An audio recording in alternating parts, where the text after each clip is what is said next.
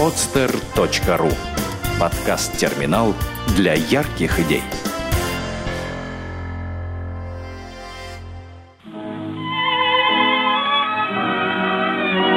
Дети войны. Подлинные истории. Хорошая память – залог счастливого будущего.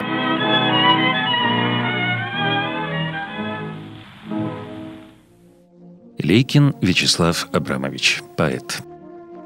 Когда началась война, та самая, Великая Отечественная, мне только что исполнилось 4 года. Естественно, в пунктирной восторженной детской памяти моей никаких предметных свидетельств о войне не осталось. Мама моя работала на Ленинградском вагоностроительном заводе. Где-то в конце июля, начале августа дирекция завода предписала всем женщинам, у кого были малые дети, отправиться в эвакуацию. Вот так мы с мамой и оказались в Сибири, в Кемеровской области, в совхозе рядом с шахтерским городком Ленинск-Кузнецкий.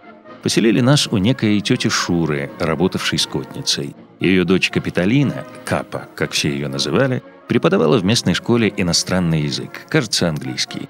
Я ходил в совхозный детский садик, и война, судя по жизнерадостно пестрым обрывкам памяти моей младенческой, не очень меня занимала.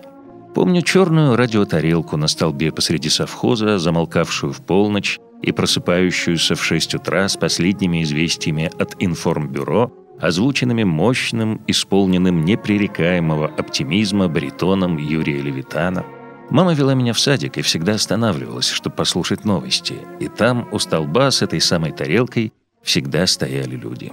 Стояли и слушали, и никак почти не комментировали услышанное. Помню с тех лет многое. Как учился ходить после малярии, как был изгнан из дома за то, что опустошил тайно баночку с хозяйским вареньем, как учился читать по тоненьким малоформатным книжкам из серии «Библиотека красноармейца», Особенно почему-то запомнились дары волхвов о Генри. Как радовался, когда народившегося в хозяйстве тети Шуры бычка назвали моим именем. И мы с ним бежали, заслышав «Славик, Славик» на перегонки. Как другая тетя, ее имени я не помню, лечила мне стригущий лишай, покалывая вокруг него швейной иглой и что-то страстно бормоча. Все это к войне абсолютно никакого отношения не имело. Впрочем, военные летчики с учебного аэродрома неподалеку, где их, видимо, готовили к полетам на самолетах новых моделей, молодые лейтенанты, приходившие в гости к нашей учительнице Капе, вот они, уже отвоевавшие и снова готовые к подвигам, имели к войне несомненное отношение. Только они никогда, при мне во всяком случае, ни про что эдакое, героическое не говорили, а смеялись, пили и пели. Вот песни я запомнил – Путь далекий до Типерери, Джон Кеннеди, мы летим, ковыляя во мгле, чудный кабачок. Песни Второго фронта, как я потом уже узнал.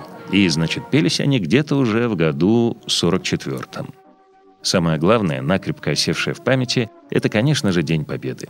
Все обнимались, плакали, кричали «Ура!», Почему-то конные брички куда-то уезжали, кого-то привозили, и снова смех, крик, слезы — очень много слез, и я никак не мог понять, победы все-таки. Они плачут, плачут, и даже некоторые мужчины тоже. И праздничный, длинный-длинный для всех стол возле правления, уставленный бутылками и всяческими яствами.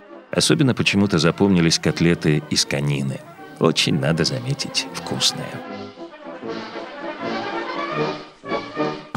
Сделано на podster.ru Скачать другие выпуски подкаста вы можете на podster.ru